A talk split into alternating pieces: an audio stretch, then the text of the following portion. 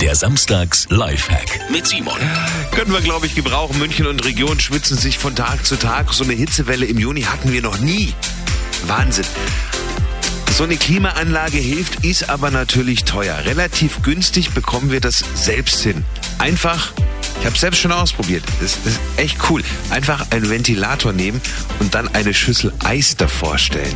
Der Ventilator verteilt diese Kühle richtig gut im ganzen Raum, vor allen Dingen nachts im Schlafzimmer toll, wenn sie der Ventilator nicht stört. Zusätzlich für die direkte Kühlung am Körper äh, helfen natürlich immer nasse Tücher, Waschlappen oder Tigerbalsam. Also wenn Sie davon so ein bisschen an die Schläfen, auf die Handgelenke und in den Nacken reiben, kühlt das auch richtig gut. Simon Samstags Lifehack. Jede Woche gibt's eine neuen.